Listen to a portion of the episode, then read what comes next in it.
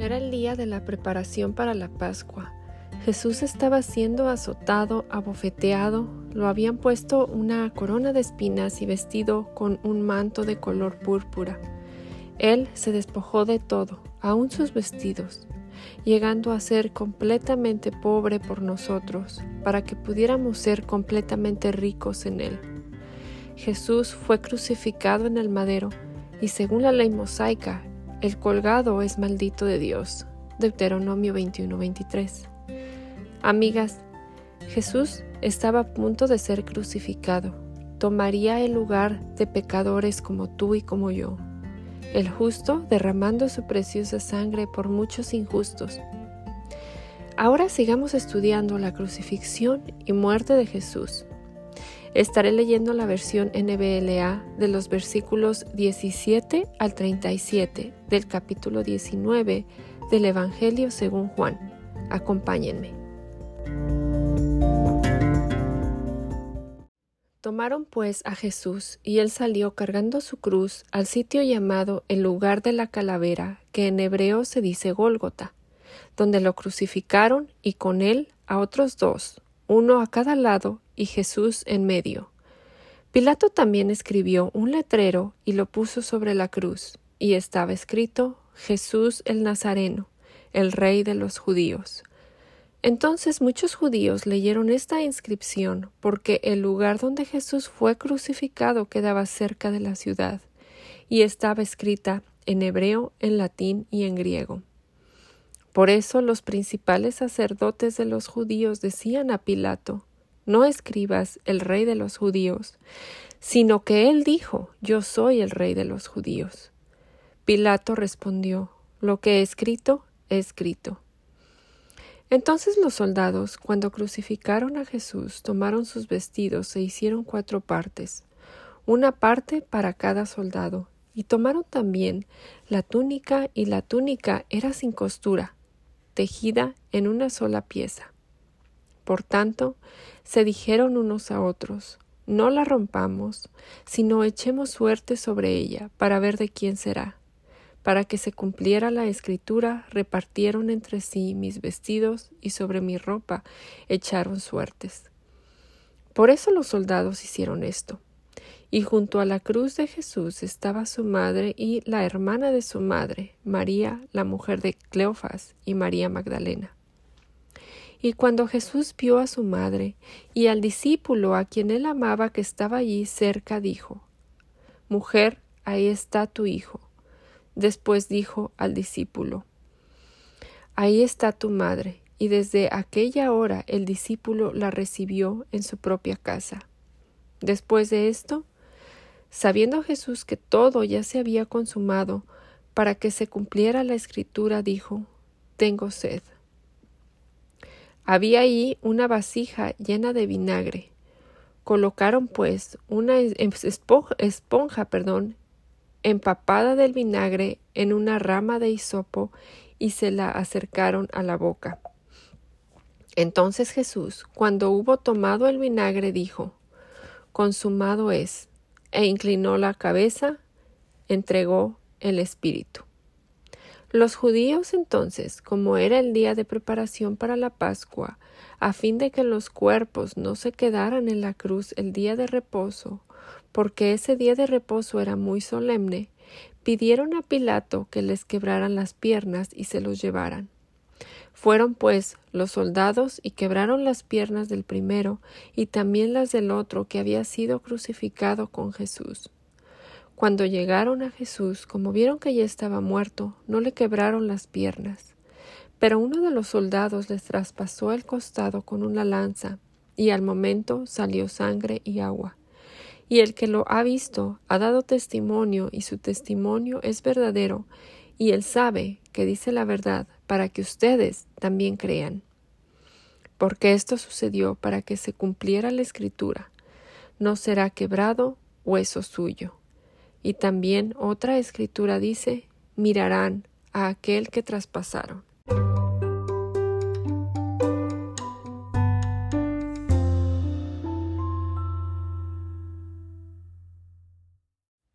Pareciera que ser que em, Jesús no tenía control sobre lo que estaba sucediendo. Sin embargo, la mano invisible de Dios estaba guiando todas las cosas para el cumplimiento de su plan.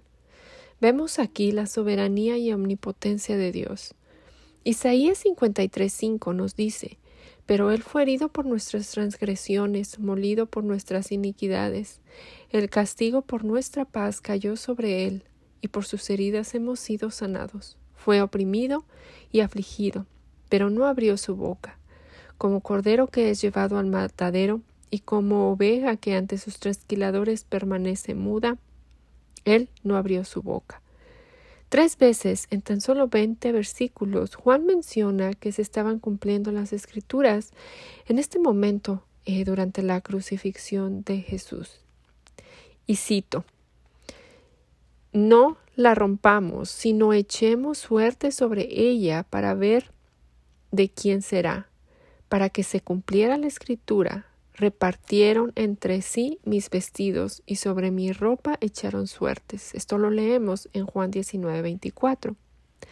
También en Juan 19, 28 Después de esto, sabiendo que Jesús, sabiendo Jesús que todo ya se había consumado para que se cumpliera la escritura, dijo, tengo sed. Y también en Juan 19:36 leemos, porque esto sucedió para que se cumpliera la escritura, no será quebrado hueso suyo. Cierre de comillas. Pero ¿por qué Jesús vivió esto? sin haber cometido un solo pecado. Precisamente es en Isaías 53, 6 donde vemos la respuesta. Todos nosotros nos descarriamos como ovejas, nos apartamos cada cual por su camino, pero el Señor hizo que cayera sobre él la iniquidad de todos nosotros. Ahora, analizando este evento en Mateo, Marcos y Lucas, aprendemos que Jesús comenzó a, cargar su propia cruz, pero los soldados obligaron a un hombre de Sirene llamado Simón a llevar eh, la cruz. Este último lo que estaba cargando era la parte horizontal de la cruz. Mateo 27-25 narra que cuando Jesús estaba ante Pilato Viendo este último que no conseguía nada, sino que más bien se estaba formando un tumulto, tomó agua y se lavó las manos delante de la multitud, diciendo Soy inocente de la sangre de este justo, allá ustedes. Y que todo el pueblo contestó Caiga su sangre sobre nosotros y sobre nuestros hijos. Ahora en Lucas, en el capítulo 23, eh, vemos que Jesús habló a algunas de las mujeres que lo seguían camino a la cruz y les dijo que no, que no lloraran por él, que lloraran por ellas mismas y por sus hijos. Juan narra que Jesús salió cargando su cruz al sitio llamado el lugar de, de la calavera, que en hebreo se dice Gólgota. Este lugar está localizado fuera de los muros de Jerusalén y allí fue crucificado en medio de dos hombres, lo cual es cumplimiento de la profecía en Isaías 53, 12. Y dice, Por tanto, yo le daré parte con los grandes y con los fuertes repartirá despojos, porque derramó su alma hasta la muerte y con los transgresores fue contado. Llevó el pecado de muchos e intercedió por los transgresores. El texto menciona que Pilato mandó escribir también un letrero en tres idiomas y lo puso en la cruz. Este letrero decía Jesús de Nazaret, el rey de los judíos. Esto hizo enojar a los judíos y querían que le quitaran, que lo quitaran. A lo que Pilato dijo eh, que lo que estaba escrito estaba escrito. Y era costumbre eh, adjuntar el motivo de la ejecución entonces la inscripción identificaba quién estaba eh, siendo colgado en la cruz y el motivo.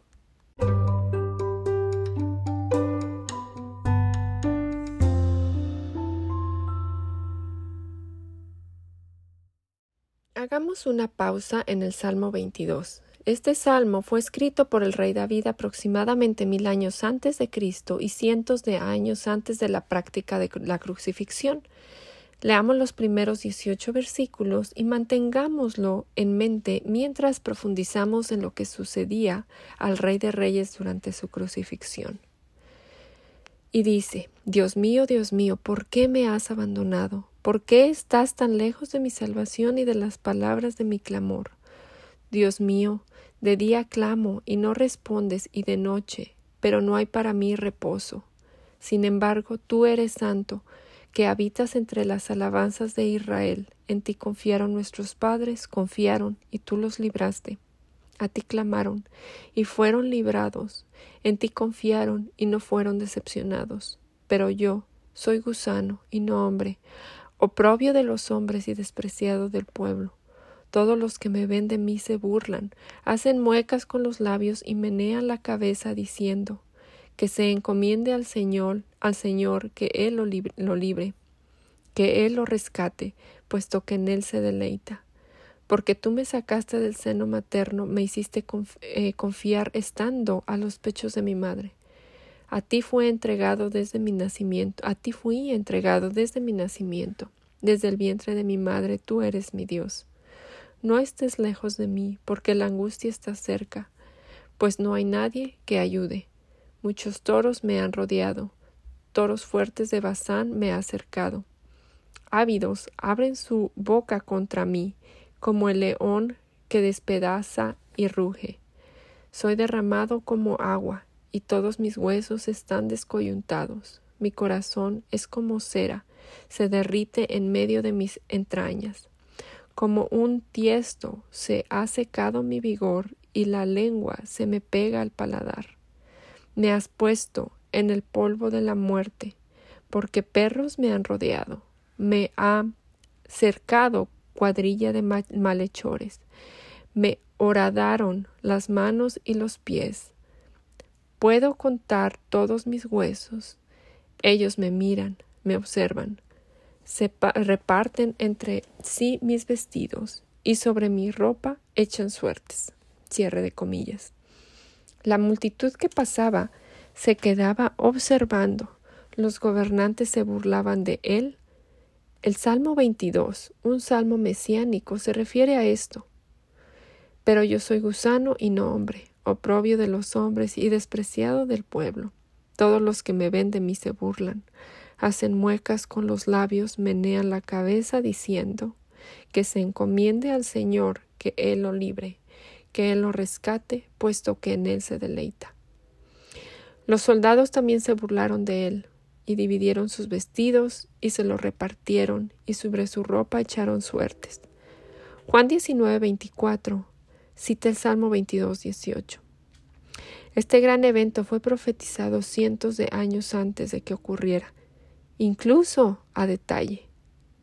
¿Puedes ver, amiga, que su palabra es digna de toda confianza? Él es la verdad, Él no miente ni se equivoca.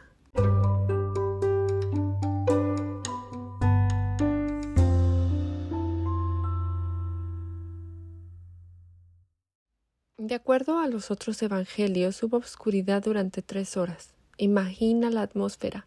Era de día, pero había oscuridad. Cerca de la hora novena, Jesús clamó a gran voz y dijo Dios mío, Dios mío, ¿por qué me has desamparado? Esto también lo profetizó David en el Salmo 22, versículo 1. Después de esto, el velo de templo se rasgó en dos de arriba a abajo el Padre abrió el camino a él mismo gracias a la muerte de su unigénito en el madero. Mateo 27, 51 al 54 cuenta que también hubo un terremoto y las rocas se partieron, y con esto algunos se dieron cuenta que Jesús era verdaderamente quien dijo ser, el Hijo de Dios. El terremoto abrió algunas tumbas y de ellas se levantaron santos. Después de la resurrección de Jesús entraron en Jerusalén y se aparecieron a muchos. Ahora, ¿Qué pasó con los dos ladrones? Uno de ellos le pidió a Jesús que, le, lo recordara cuando viniera a su reino. Jesús le dijo que estaría en el paraíso con él ese día. Según Juan 19, eh, del 25 al 30, antes de morir, Jesús también habló a su madre y al discípulo que amaba, probablemente Juan. Él entregó a María al cuidado, él entregó a María al cuidado de Juan. Lo más probable es que José ya había muerto para entonces y Jesús era el hijo mayor y se encargaba de ella. De las últimas palabras en la cruz, Jesús dijo también Tengo sed. Esto para cumplir la escritura. Y después de clamar en voz alta a su Padre, entregó su espíritu en sus manos y dijo Consumado es y expiró. Pero, ¿qué quiso decir cuando dijo consumado es? En el versículo 28 de Juan 19, leemos que Jesús sabía que su misión ya había terminado. Jesús terminó su obra de redención. La deuda fue pagada en totalidad. El apóstol Pablo explica que en la cruz Jesús triunfó sobre los gobernantes y las autoridades espirituales. Esto lo vemos en Colosenses 2, versículo 15. Y dice esto porque la crucifixión no fue el final de la historia. Tanto los gobernantes terrenales, los romanos y las autoridades judías y las autoridades espirituales, Satanás y sus demonios, pensaron que habían salido vencedores, pero en realidad fue Jesús el que tuvo la victoria, venció la muerte y se levantó al tercer día. Jesús soportó la ira de Dios de tal manera que la deuda de nuestro pecado se pagó en su totalidad, y la muerte no tiene ya derecho sobre aquellos que su deuda ha sido pagada completamente. Unidos a Cristo, solo por la fe, se considera que tenemos nuestra deuda de pecado pagada, por lo que la muerte tampoco puede tener el dominio final sobre los creyentes. Y ahora veamos qué pasó después de que él murió.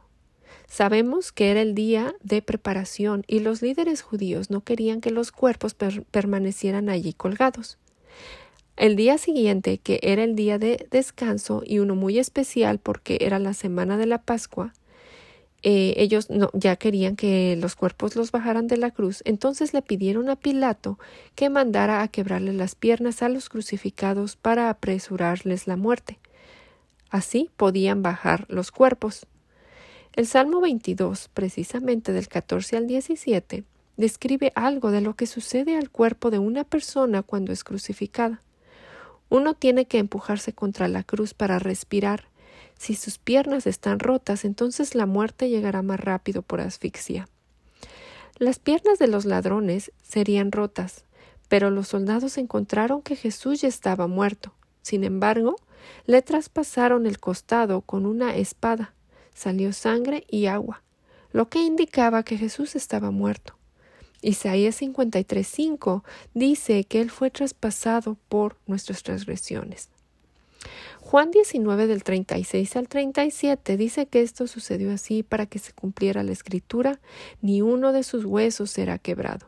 Esta profecía la vemos también en Éxodo 12:46 como una sombra de lo que vendría. En las instrucciones de cómo se comería el cordero de Pascua. También en Números 9:12 y en Salmo 34:20.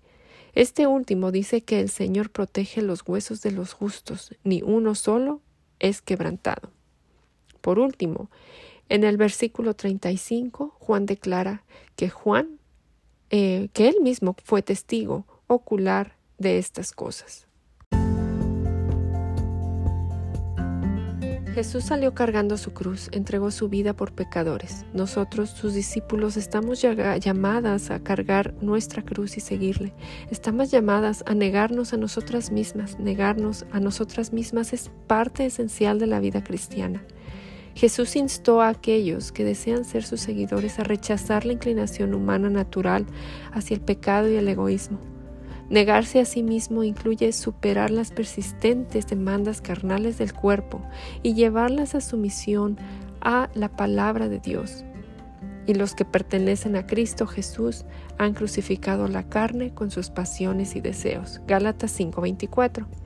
Negarse a sí misma significa reconocer que el viejo yo está muerto y que la nueva vida ahora está oculta en Cristo, con Cristo en Dios. Colosenses 3 del 3 al 5. El versículo 5 de Colosenses 3 nos dice, por tanto, consideren los miembros de su cuerpo terrenal como muertos a la fornicación, la impureza, las pasiones, los malos deseos y la avaricia, que es idolatría. Solo por la gracia de Dios y el poder del Espíritu Santo podemos aprender a negarnos a nosotras mismas, porque la gracia de Dios se ha manifestado trayendo salvación a todos los hombres, enseñándonos que, negando la impiedad y los deseos mundanos, vivamos en este mundo sobria, justa y piadosamente. Tito 2, 11 y 12. En Gálatas 2.20, Pablo escribe guiado por el Espíritu Santo. Con Cristo he sido crucificado y ya no soy yo el que vive, sino que Cristo vive en mí. Y la vida que ahora vivo en la que ahora vivo en la carne la vivo por la fe en el Hijo de Dios, el cual me amó y se entregó a sí mismo por mí. Amigas, después de experimentar la tortura más horrible, Cristo oró el Salmo 22.1 Uniéndose así a la multitud de humanos en su aflicción, Jesús se convirtió en uno como nosotros en su sufrimiento y clamó a Dios en busca de ayuda. Nuestro Salvador, plenamente Dios y plenamente humano, se identifica con nosotras en todos los sentidos, incluso en nuestros momentos más débiles, incluso cuando sentimos que Dios nos ha abandonado a través de la identificación total de Cristo con nosotras, nos da ejemplo de cómo derramar nuestros corazones a Dios. Jesús nos muestra que confiar en Dios significa elevar lo peor de la vida a Dios en oración. El autor de Hebreos nos dice, Mientras estuvo aquí en la tierra, Jesús ofreció oraciones y súplicas con gran clamor y lágrimas al que podía rescatarlo de la muerte. Y Dios oyó sus oraciones por la gran reverencia que Jesús le tenía. Hebreos 5, versículo 7. Amigas, qué gusto estar de regreso después de dos semanas en las que celebramos el nacimiento de nuestro Señor y Salvador. Oramos que este eh, año 2023 el Señor conceda las peticiones de su corazón, es decir, que estemos tan alineadas a Cristo que su voluntad sea el, eh, sea el deseo de nuestros corazones. El Señor las bendiga y hasta la próxima semana.